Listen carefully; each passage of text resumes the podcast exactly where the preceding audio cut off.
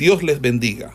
Reciban un cordial saludo por parte del Ministerio El Goel y su centro de formación, quien tiene el gusto de invitarle a una exposición de la palabra de Dios en el marco del programa de formación de biblistas e intérpretes de las Sagradas Escrituras. Hoy con la asignatura de...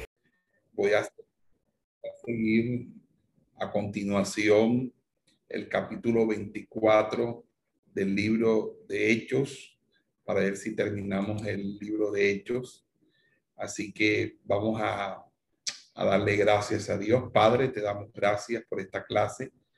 Te pido Dios que nos bendiga, que obres de manera especial en, nuestro, eh, en nuestros días, en este tiempo, ahora que más lo necesitamos. Guárdanos, protege. En tus manos están los estudiantes. Te pido Dios que les bendigas Bendice a todos aquellos que van allá a escuchar esta explicación de tu palabra, que sea de bendición y edificación a su vida. En el nombre de Jesús. Amén y amén. Muy buenos días. Dios les bendiga grandemente. Tengan todos ustedes una cordial bienvenida a esta clase del día de hoy. Vamos hoy a seguir con la historia que del libro de los Hechos acerca del arresto de Pablo en Jerusalén. Ya lo encontramos en Cesarea de Filipo. Entonces vamos a comenzar con el capítulo 24. Leemos así la palabra del Señor eh, en el texto, en el texto griego es el texto que vamos a utilizar o que estoy utilizando, el texto griego con traducción simultánea al español. Y ustedes eh, siga, sigamos la Reina Valera 60. Entonces, comenzamos con el capítulo 24, con el versículo 1, y dice que así la palabra, después de cinco días, o sea, después de cinco días del estar eh, el apóstol Pablo preso en, el, en la casa del gobernador, que era llamado el Palacio de Herodes, obviamente porque Herodes fue quien lo construyó, no porque Herodes viviera ahí.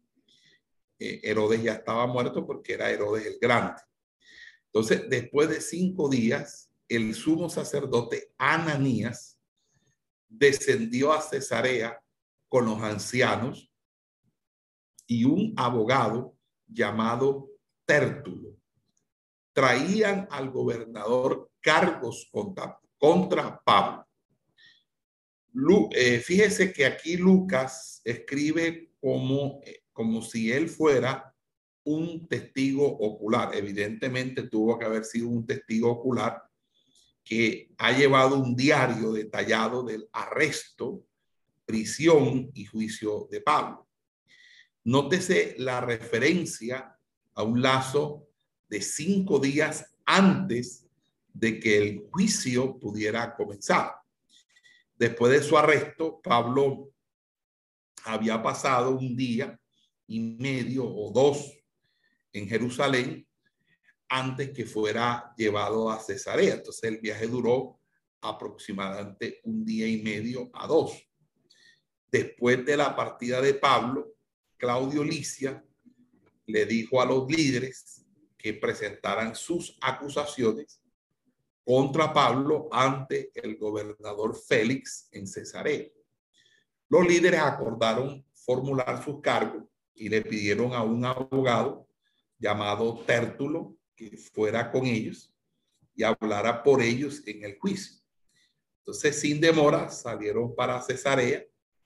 Al tiempo de su llegada, a lo menos habían pasado cinco días desde que Pablo había sido arrestado en Jerusalén. Eh, el sumo sacerdote, Ananías, consideró el caso contra Pablo de tal importancia, de tan grande envergadura, que él mismo, el principal gobernante de los judíos, estimó que tenía que estar presente en el juicio.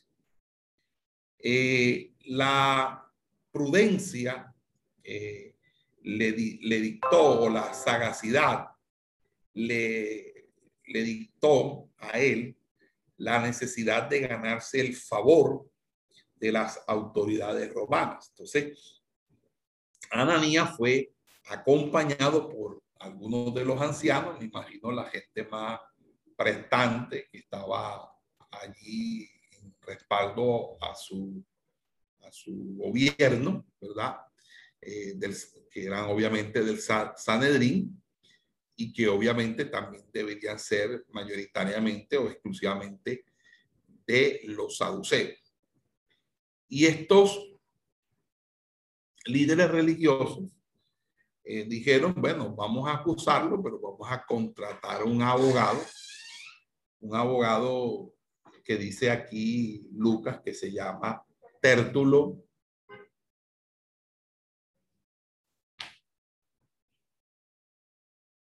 Eh, para que para que Tértulo fuera su vocero, es decir, el que fungiera como como, como, fiscal, como acusador. Eh, fíjese que el nombre Tértulo es una forma diminutiva de la de tercio, que significa tercero, y que es el nombre, no diga, no decimos que la misma persona, pero sí el mismo nombre, que aparece de eh, un tercio en, en, Romanos 16, en Romanos 16 aparece un, alguien con nombre tercio. Y Tertulo posiblemente era un judío que había nacido, se había creado en la dispersión y que se había eh, hecho un estudioso de la legislación romana, de la lex romana, y probablemente debía hablar muy fluidamente en latín para poder dirigirse ante las autoridades romanas. En el segundo versículo, después que Pablo hubo sido citado, Tértulo empezó a acusarlo, diciendo a Félix, dado que hemos logrado a través tuyo una paz permanente y gracias a tu previsión se han llevado a cabo reformas en esta nación. Reconocemos esto con sincera gratitud en toda forma y en todas partes. Excelentísimo Félix. Fíjese que la llegada del sumo sacerdote, acompañado de una comitiva de ancianos judíos prestantes ante el gobernador y de paso un orador experto en legislación romana y que además de eso era un abogado.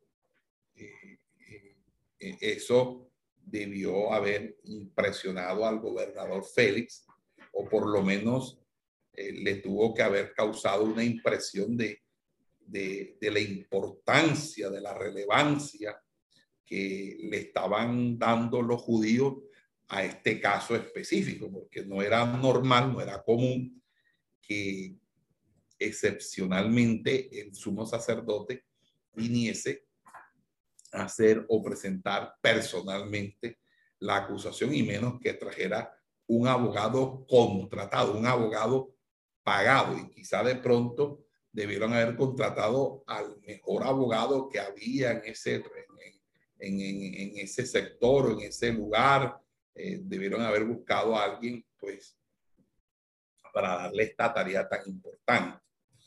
Entonces, imagínate, estos dignatarios que habían viajado de prisa a Cesarea y eh, eh, se esto hace suponer que ellos tampoco estaban como deseando evitar que se hiciera una demora en la convocatoria al juicio.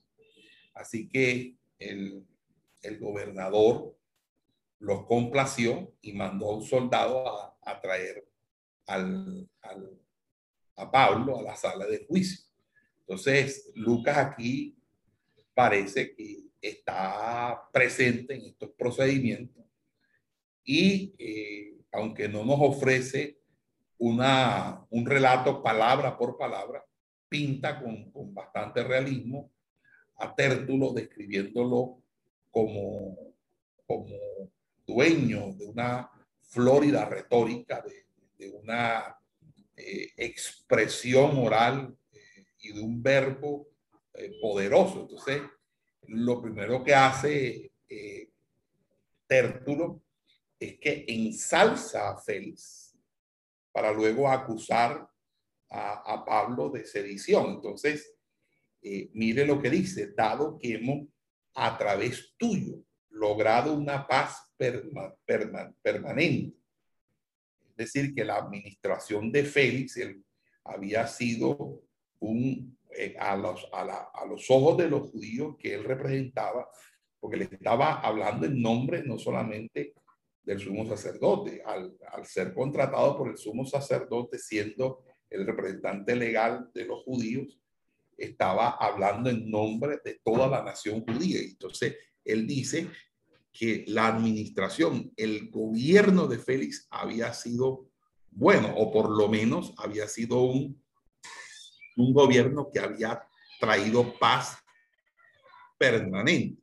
Recuerden que nosotros estuvimos diciendo que hacía cinco años antes eh, eh, se había, por así decirlo, se había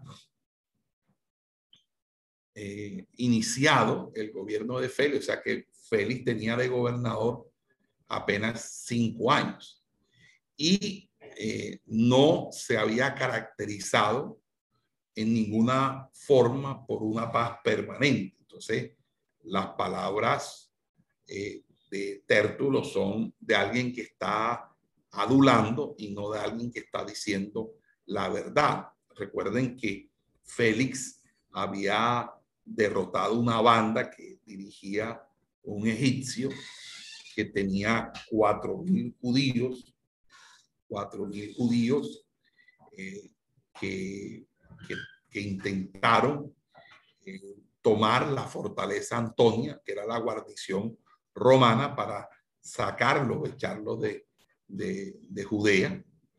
Eh, también en el gobierno de Félix se habían capturado y crucificado a centenares de insurgentes, eh, como también de gente que no tenía nada que ver, como gente inocente. Entonces, sus acciones represivas habían provocado una reacción entre los ciudadanos judíos que anhelaban esa independencia de Roma, dado los vejámenes, las injusticias de un gobierno autoritario, de un gobierno eh, eh, que era bastante represivo. Claro que no se quedan atrás el hecho de, esa fuerte resistencia, porque los rebeldes, los sicarios, los asesinos pululaban libremente por el país. Había demasiadas personas que estaban dedicados a este tipo de actividades criminales porque estaban convencidos que la única manera de derrotar a los romanos era por la vía de hecho, es decir, a través de la violencia. Entonces, eh, en ese orden de ideas, solo aquellas personas que eran parciales a Roma, que tenían intereses con Roma, apoyaban las medidas brutales de Félix como gobernador. Entonces, parece ser que entre ellos estaba este abogado orador Tértulo, que esa exagerada alabanza tuvo que haber agradado a Félix, ya que es prototipo de los hombres con perfil dictatorial que le gusta que lo alabe. Entonces, eh, y, eh, y gracias, dice, sigue diciendo ahí, dice, y gracias a tu previsión se han llevado a cabo reformas en esta nación. Entonces, Tértulo emplea ahí nuevamente la lisonja, que de ninguna manera es congruente con la realidad. Usa la palabra previsión, una expresión teológica que en su contexto eh, del Antiguo Testamento se refiere al cuidado de Dios por su pueblo, pero el gobernador carecía de la virtud de previsión Eh, de hecho, a, a, los, a los judíos les habría costado mucho mencionar alguna reforma iniciada por Félix que haya sido beneficiosa. Entonces, la administración de Félix fue tan opresiva, fue tan opresiva que el mismo Nerón, el emperador romano, lo termina destituyendo después de dos años eh, del juicio de Pablo. Es decir, cuando Pablo ya eh, termina siendo asesinado por Nerón, que lo decapitan, eh, Nerón destituye a Félix. Y al salir Félix, eh, dejó a Palestina en un estado tal de desorden civil que todo eso culminó con la guerra judía y en esa guerra judía contra Roma, Roma terminó destruyendo el templo y allí se puso fin al, al, al sacerdocio y obviamente al gobierno y poder del sumo sacerdote. También eh, Tértulo le dice a, a, a Félix, reconocemos esto con sincera gratitud en toda forma y en todas partes. Excelentísimo Félix. Entonces, ahí Lucas nos está diciendo que esas muestras exageradas de adulación de Tértulo hacia el gobernador eh, hacen parte de toda la estratagema que quizá debió haber sido obviamente discutida con el sumo sacerdote y los ancianos, quienes estuvieron de acuerdo de que el orador se, se, se expresara de esa manera. Entonces, fíjense los tres calificativos que utiliza Tértulo. Dice primero que ellos reconocen eso, o sea, reconocen que Él es la paz, ¿cómo? la paz, eh, diciendo de una con sincera, con sincera. Y luego dice que en todas partes y en toda forma. O sea, fíjense que, están diciendo, esto que estamos diciendo es sincero y no solamente lo decimos nosotros, lo dicen todos los judíos en todas partes y en toda forma. Entonces, la lisonja de Tertulia es, completamente inmerecida. Eh, aunque cuando él habló de excelentísimo, que es un título de, de, respeto, no porque realmente Félix se lo hubiera merecido por su historia. Entonces dice, pero, verso 4 dice, pero para no molestarte más, te ruego que seas tan amable en oírnos brevemente.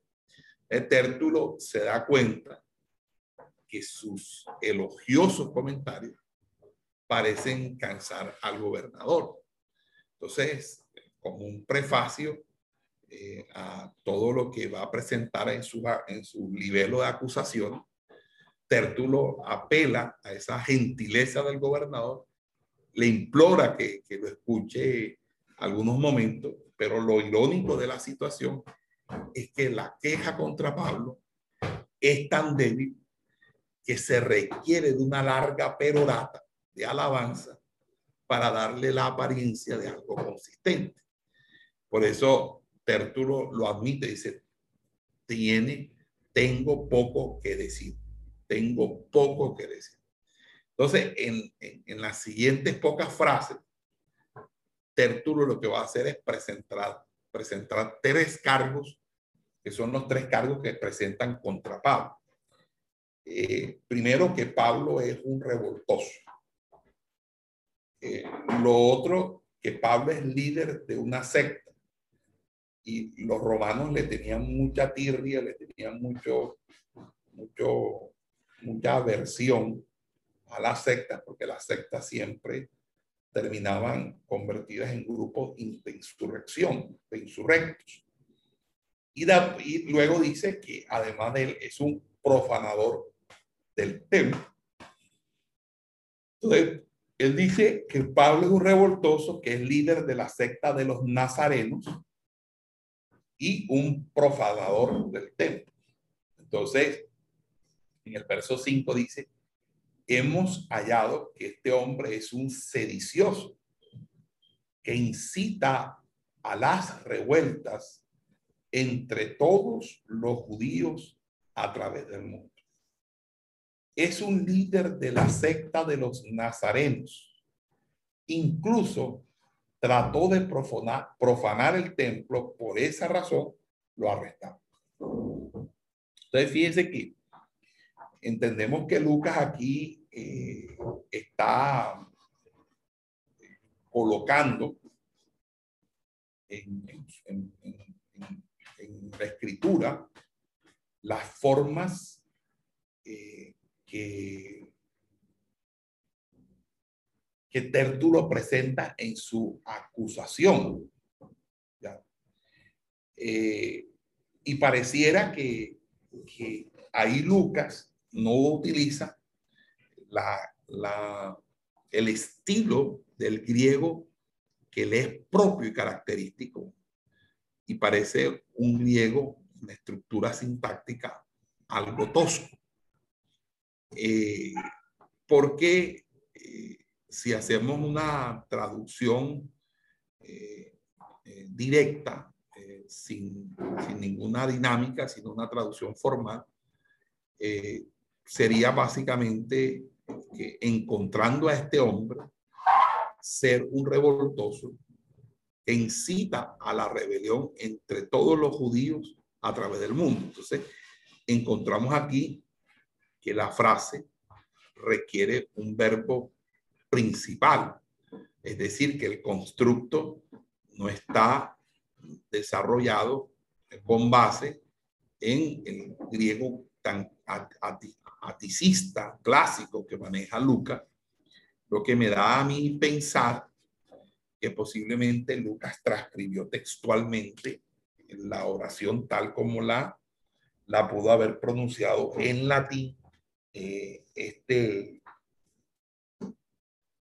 tértulo y por esa razón el constructo obedece a una traducción formal directa del latín al griego para ser colocado en ese, en ese espacio, en ese acápite de, eh, del libro de los hechos escrito por Lucas.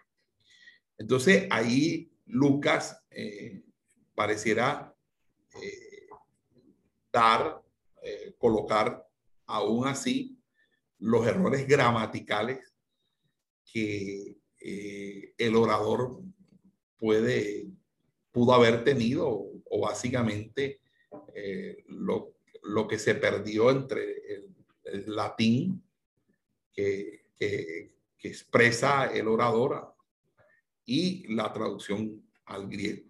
Entonces, como decíamos, la acusación que presenta Tértulo la podemos clasificar en tres partes. La primera parte, Tértulo se refiere despectivamente a Pablo como este hombre. este hombre, ese hombre.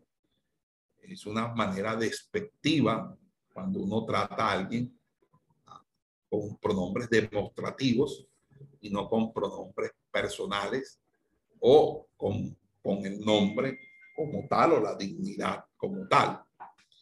Entonces, eh, dice allí eh, que este hombre, y al decir este hombre, enseguida le, lo califica, le, le, endilga un epíteto, un adjetivo de un hombre revoltoso. La Reina Valera traduce sedicioso, que produce sedición. Eso es una palabra eh, que hoy en día hace parte del argot del derecho penal, porque una persona sediciosa es aquella que produce eh, el levantamiento de un grupo de personas contra un gobierno con el fin de derrocarlo. Entonces, cuando hay una sedición, un alzamiento colectivo y violento contra la autoridad que afecta el orden público, ¿verdad? Inclusive o la disciplina militar, ¿verdad? Pero que de pronto no llegue a la gravedad de la rebelión. Entonces, sedición es lo que ha estado pasando, que hay un grupo de personas que, que han estado eh, haciendo cosas que de una manera u otra desestabilizan al gobierno, desestabilizan la economía del país, desestabilizan el, normal eh, tránsito y movilización de las personas. Entonces, al decir sedicioso, está diciendo, él es un jefe terrorista. Eso es lo que está diciendo él. O sea, si yo lo, lo, quiero traducir, él es un jefe terrorista, una persona que levanta en contra. Entonces ya, y los romanos, a la gente sediciosa, eh, no, era que la, no era que la tenían en buena estima, muy por el contrario. Ellos, la sedición, los romanos y la rebelión la castigaban fuertemente. Y Félix era alguien que cuando, eh, cuando se levantaban en contra del imperio romano, él terminaba crucificando a la gente y las crucificaba en el, y las colocaba en el camino, de tal manera que todo el que caminara de una ciudad a otra veía a los cientos de personas crucificadas con, eh, y eso infundía, infundía temor, infundía eh, por, así decirlo, eh, era disuasivo. Es decir, con este hombre no se puede jugar, con este hombre, como nosotros nos metamos, este hombre, este hombre, ese no va, no le tiembla el pulso para mandar a crucificar al que sea. Entonces, fíjense que cuando él lo llama a este hombre y lo llama revoltoso, eh, en griego va a utilizar, fíjese, la Reina Valera pone la palabra sedicioso, pero la palabra que aparece en griego es la palabra loimos. Y loimos en realidad significa una persona que desparrama pestilencia. Eh, entonces, eh, eh, en pocas palabras, imagínense que alguien tenga un virus mortal peor que el COVID, un virus que mata a la gente en 24 horas. Y el tipo, en vez de estar aislado, estar en, en, contención, el hombre ande por la calle contagiando a todo el mundo adrede. Entonces, eh, Pablo entonces es una amenaza al bienestar público, debe ser sacado de circulación, debe ser eliminado. En pocas palabras, ellos están eh, abonando abonando los, el terreno. El terreno para, eh, eh, para pedir una sentencia capital, es decir, para pedir que el apóstol Pablo sea condenado a, a, la crucifixión, a la decapitación, que eran los, las penas capitales impuestas que eran de mayor frecuencia por parte de los romanos. Entonces, Pablo es un loimos, alguien que desparrama pestilencia, que donde pasa lo que derrama, lo que hay es muerte. Entonces, este orador Tertulo afirma que Pablo está incitando a la rebelión entre el pueblo judío, no solamente, sino de ahí en Jerusalén, sino de todas las partes, de todas partes del mundo. Y esa afirmación obviamente es, eh, es exagerada, pero desde el punto de vista del gobernador es algo serio, porque Tértulo pinta a Pablo como una persona que es una amenaza al Estado romano. En pocas palabras, él es un enemigo público, número uno, enemigo público. Y cuando estamos ante este tipo de acusación, porque yo quisiera que todos nos, nos, nos adentremos, nos ubiquemos en, en, en, en entender la psicología, es decir, la percepción que cada uno de los, de los participantes de este hecho histórico les podía estar pasando por la cabeza, porque esto no es simplemente una queja de barrio, ni siquiera una queja como la que le hicieron en, en, en otras, en, otras, eh, en otras ciudades. Ya esto era algo mucho más serio, porque ya implicaba que estaba bajo jurisdicción romana y era una autoridad eh, delegada del mismo emperador, un gobernador de provincia, el que está al frente del, juicio, del proceso judicial. Y ahí es donde Tertulo dice, este hombre es una amenaza. Entonces, no es una amenaza contra nosotros, es una amenaza también contra ustedes. Lo otro que va a decir eh, Tértulo es que Pablo es un cabecilla, es, es un líder de la secta de los nazarenos. La palabra general eh, que se traduce es eh, nazareno, pero debe ser interpretado de Nazaret, porque los judíos identificaban a los cristianos como seguidores de Jesús el Nazareno. Entonces, la primera forma como se conoció a los cristianos fue los nazarenos.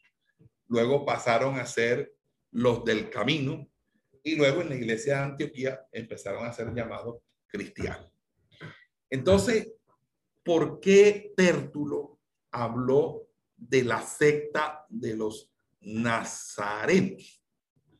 Bueno, fíjense que se puede suponer que en los tiempos precristianos existió un partido de judíos sectarios denominados los nazorianos, quienes eh, de una manera u otra eran reconocidos por su estricta observancia de reglas de conducta de tipo ascético, es decir, ellos eran ascéticos, es decir, que no tomaban ciertas cosas, no hacían ciertas cosas, no comían ciertas cosas, eh, se guardaban en, muchas cosas, eran ascetas. Y los ascetas y, el ascetismo es una tendencia no solamente que se halla en, en torno a la creencia o religión judía, sino que es un, es un,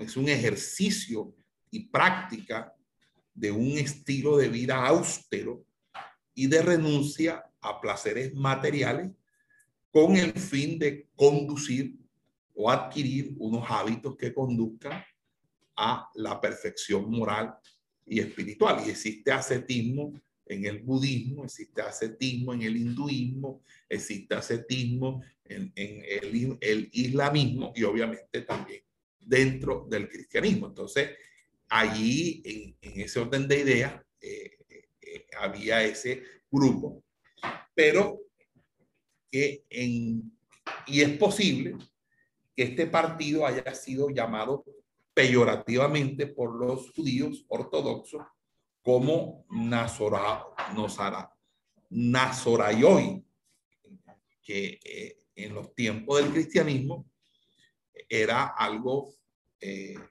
un, como decir, un término irrespetuoso, eh, que era como especie de considerarlos a ellos una nueva secta, ¿verdad? Entonces, Tertulo lo que quiere o intenta presentar es que los nazarenos, que supuestamente eh, Pablo es un cabecilla de ellos, más que ser un grupo religioso o con orientación religiosa, es un partido político. Es un partido político. Pero eh, allí él se equivoca, eh, este Tértulo, porque resulta que Félix ya estaba al tanto de la existencia de la fe cristiana, porque ya en 21 años eh, que Pablo había venido trabajando eh, todo el tema de la predicación y obviamente eh, en los tres viajes misioneros anteriores ya había una especie de comentario a nivel general, a nivel global, de que muchas personas se estaban convirtiendo a esa fe, incluyendo ciudadanos romanos. Parece que un centurión romano en Hechos 16 se convirtió. ¿Y cuántas otras personas no se empezaron a convertir, incluyendo funcionarios romanos? Lo otro es que, que sería lo tercero, Tértulo dice que Pablo trató de profanar el templo y pero gracias a que ellos lo arrestaron no lo pudo hacer. Entonces fíjense que eso también es una media verdad, porque los judíos eh, intentaron dar muerte a Pablo cuando lo aprendieron. No es que lo arrestaron, sino que lo iban a matar. Y si no se los quita Claudio Licia, lo terminan matando. Pero ustedes saben que ahí estaba el, el Dios vivo, que no le iba a permitir eso. Entonces, luego viene la, la segunda parte del, del, versículo 6 y dice, y quisimos juzgarlos según nuestra ley, pero Licias, el comandante, vino y con mucha violencia nos lo quitó de las manos, ordenando a sus acusadores que se presentaran ante ti.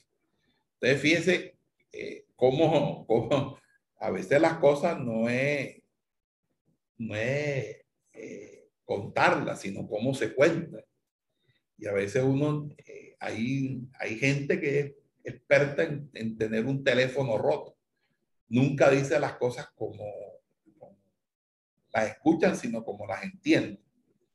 Pero aquí sí vemos que no pudo ser que él malentendió o los otros malentendieron sino que era algo completamente intencional y amañado.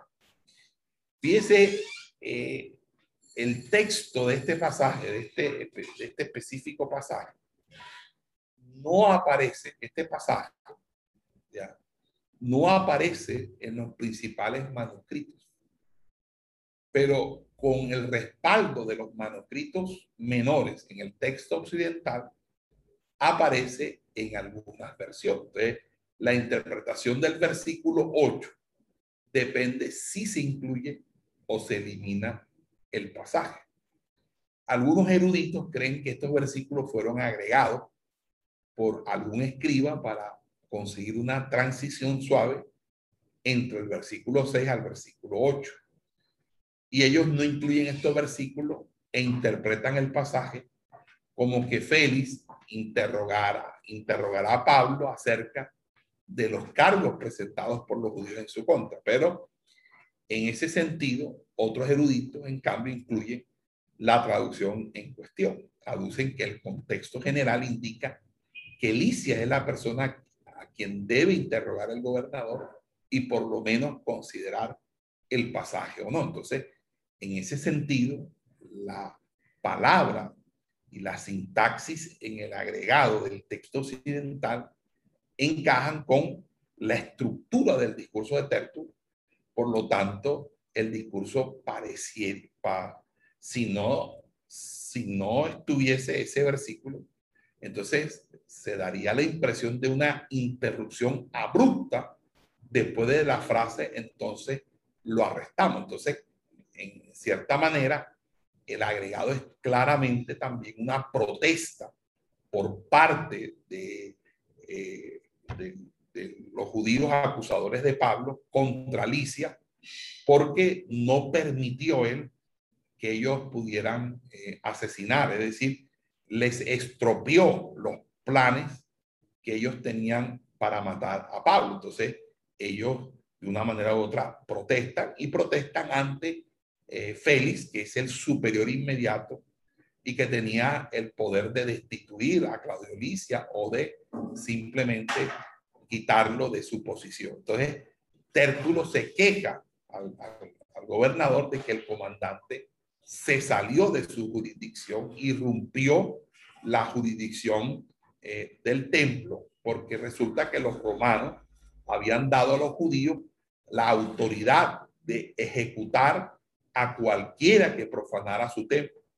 Eh, por lo tanto, al, sacar a Pablo eh, del área del templo, el comandante había violado flagrantemente las prerrogativas propias de los judíos.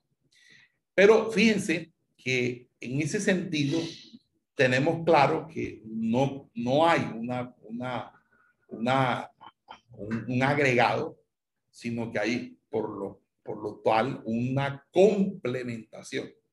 De tal manera que el discurso de Tértulo se hace mucho más eh, estructurado, mucho más cohesionado y mucho más coherente. Tértulo continúa expresando el desagrado eh, al recordarle a Félix eh, la orden de Licia, que, los líderes judíos presentaran sus acusaciones contra Pablo ante él. Entonces eh, le está diciendo, él nos quitó a nosotros, a Pablo, a la fuerza de nuestra jurisdicción. Pablo pertenecía a nuestra jurisdicción porque su delito de profanación del templo se hizo dentro del territorio de nuestra jurisdicción, por lo tanto teníamos esa jurisdicción y debíamos haber procedido conforme a nuestras leyes que son protegidas por parte del imperio romano. Y obviamente eh, esto eh, causó cierta molestia, pero fíjense, eh, la queja hasta ahí pareciera justificada para aquel que no conoce los antecedentes y no tiene conocimiento de causa.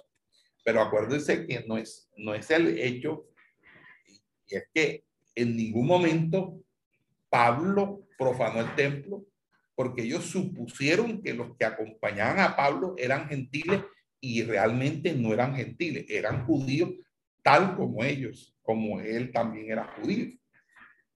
Lo otro que si Pablo no profanó el templo, porque al contrario, él estaba pagando un voto, el voto de los que eh, habían hecho el voto, el voto del Nazareto, el voto nazaria, del Nazareto, como también él que había pagado su voto. Entonces ellos estaban purificados. Al contrario, ellos, ellos estaban purificados hasta el séptimo día. Es decir, que ellos estaban purificados según la ley mosaica. Pero obviamente eh, ellos acusan y el que acusa quiere tomar todo lo que sea a su favor y en contra del acusado. Y entonces también obvian que resulta que aunque ellos bien podían matar a un judío, no podían hacer eso con un romano.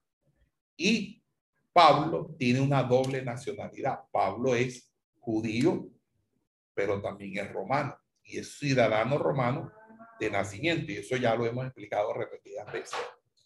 Entonces, una cosa es decir eh, que, un escriba, hablando ahora de, de, de, la pausa, porque esa pausa hay una discusión en crítica textual, que un escriba se dio cuenta de una pausa después de la frase y construyó la transición y otra diferente es explicar la omisión de este pasaje, si es que estaba en el original.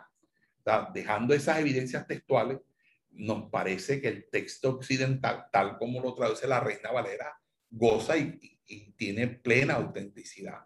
Y no debemos nosotros, eh, eh, este, eh, ¿cómo se llama? Objetar ese texto como lo hacen otros, porque en ningún momento hay afectación doctrinal, ni mucho menos hay tergiversación histórica. Es más, se hace más entendible la historia en ese sentido.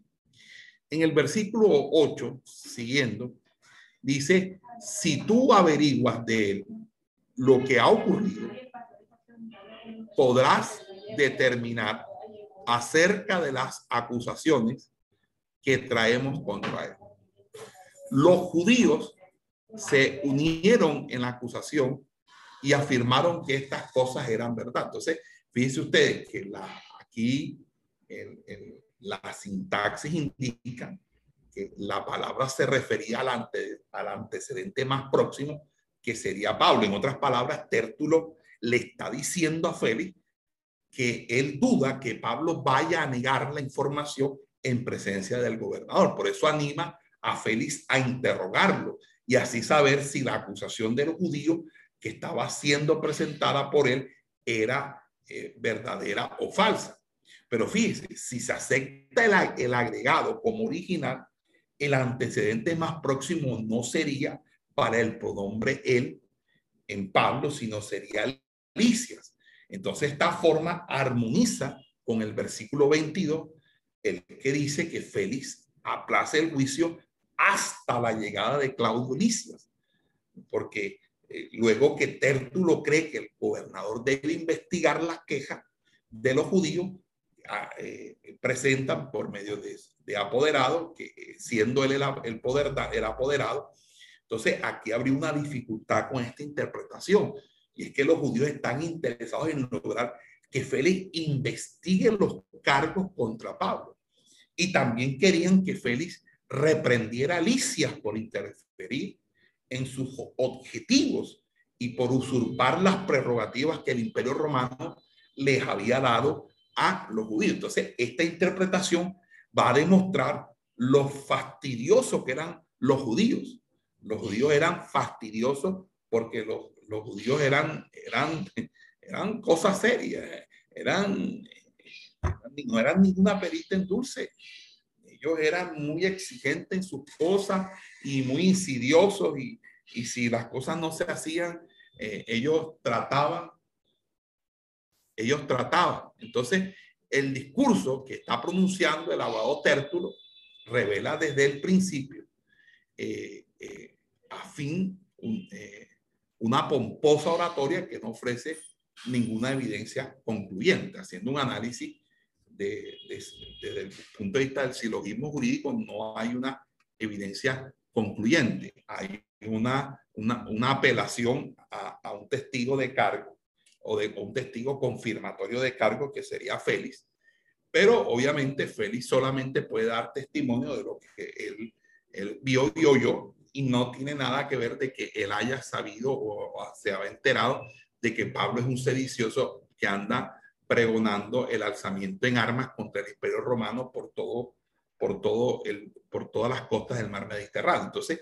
en ese sentido, eh, aquí eh, tenemos que decir que Lucas termina diciendo que eh, Ananías y, y los ancianos debieron ofrecer su respaldo al discurso de Tértulo. Y, la ironía del episodio es que Ananías, quien impidió que Pablo hablara en la asamblea del Sanedrín, ahora está forzando a escuchar la defensa que hace el acusado. Entonces ahora sí lo quiere escuchar, pero cuando estaba allá lo mandó a bofetear. Bueno, cosas. Bueno, entonces aquí es cuando eh, eh, vamos nosotros a, a desarrollar la respuesta que ya empieza en el verso 10, o sea, al informar ah, de los discursos tanto de Tértulo como de Pablo, Lucas dedica muchísimo más espacio a la defensa de Pablo que a la acusación de Tértulo. Entonces, nótese aquí que las palabras de respeto de Pablo hacia Félix son relativamente breves, la mitad de un versículo, mientras que los elogios de Tértulo a, Félix son largos, son tres versículos. Entonces en el versículo 10 dice que cuando el gobernador se lo permitió, Pablo respondió. Dice, sé que tú has sido un juez en esta nación por muchos años. Por eso con ánimo hago mi defensa. O sea, recordemos aquí que Félix había recibido una carta de Claudio Licias en la cual le ponía al tanto de una serie de hechos. Él sabía, por lo tanto, que Pablo era un ciudadano romano, que los cargos en su contra tenían que ver con un asunto de la ley judía, que los judíos querían matar a Pablo y que éste no había hecho nada para merecer la pena de muerte y ni siquiera la prisión. Eso fue lo que se decía en la carta que estudiamos en el capítulo anterior, capítulo 23. También sabía que Licia había oído de un complot de los judíos contra Pablo. Entonces, cuando los representantes del Sanedrín se presentaron ante Félix con su orador, quien fracasó en ofrecer evidencia convincente, el gobernador se fastidió y haciendo un gesto hacia Pablo, le dio permiso para que hablara. El Pablo dice, sé que tú has sido un juez eh, en esta nación por muchos años. Entonces aquí Pablo evita pronunciar loas a Félix. Es decir, él no eh, eh, este, trata a Félix con lisonjas, ni mucho menos adulándolo, sino que simplemente dice, sé que tú has sido un juez en esta nación por muchos años. Y fíjese, allí establece un hecho neutral y objetivo. Dice, sé que como ver que el gobernador ha sido juez, pero no lo califica con adjetivo. Y ciertamente hay que anotar que Félix eh, ha ocupado este cargo por muchos años. Félix sucedió a Cumanus como gobernador en el año 52 después de Cristo. Eso lo, lo, habíamos visto, que según el, el, el, historiador romano Tácito, eh, había un, un gobernador anterior a Félix, que era Ventidius Cumanus. Cumanus gobernó a Galilea más o menos entre el año 48 hasta el 52, y luego Félix, y Félix gobernó Samaria eh, simultáneamente hasta que Cumanus fue depuesto en el año 52 después de Cristo. De cuando Félix llegó a ser gobernador de la provincia de Judea. Entonces, aquí nosotros estamos eh, o sugerimos que la expresión muchos años sea tomada literalmente, no retóricamente, para referirse a, su administración en toda esa década, 10 años administrando, primero gobernando de un lado, luego en otro, ¿ok? Más los años de servicio romano que muy posiblemente Félix tuvo que haber eh, estado, ¿verdad? Antes de eso en, el servicio romano. Por eso con ánimo hago mi defensa, dice Pablo, la segunda. Pablo aquí sugiere que Félix está acostumbrado a los juicios en Judea y estaría en condiciones de entender asuntos que tienen que ver con las diferencias entre el judaísmo y el cristianismo. Por lo tanto, animadamente empieza su defensa porque quiere exponer ante un juez que conoce algo del camino los hechos que eh, tal como sucedieron. Entonces confíen que Félix probará ser un juez imparcial. Entonces aquí empieza el relato de, de, el relato de, de Pablo y vamos a dejarlo para una próxima porque quiero dedicarme un tiempo especial porque vamos a retomar unos aspectos aquí muy interesantes. Eh,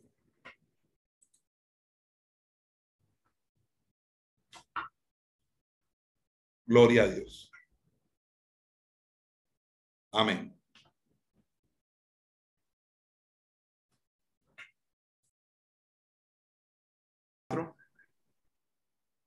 Eh, detén la grabación. Esperamos que este estudio haya sido de bendición para su vida y ministerio. A Dios sea la gloria. Este es el Ministerio El Goel, vidas transformadas para cumplir el propósito de Dios.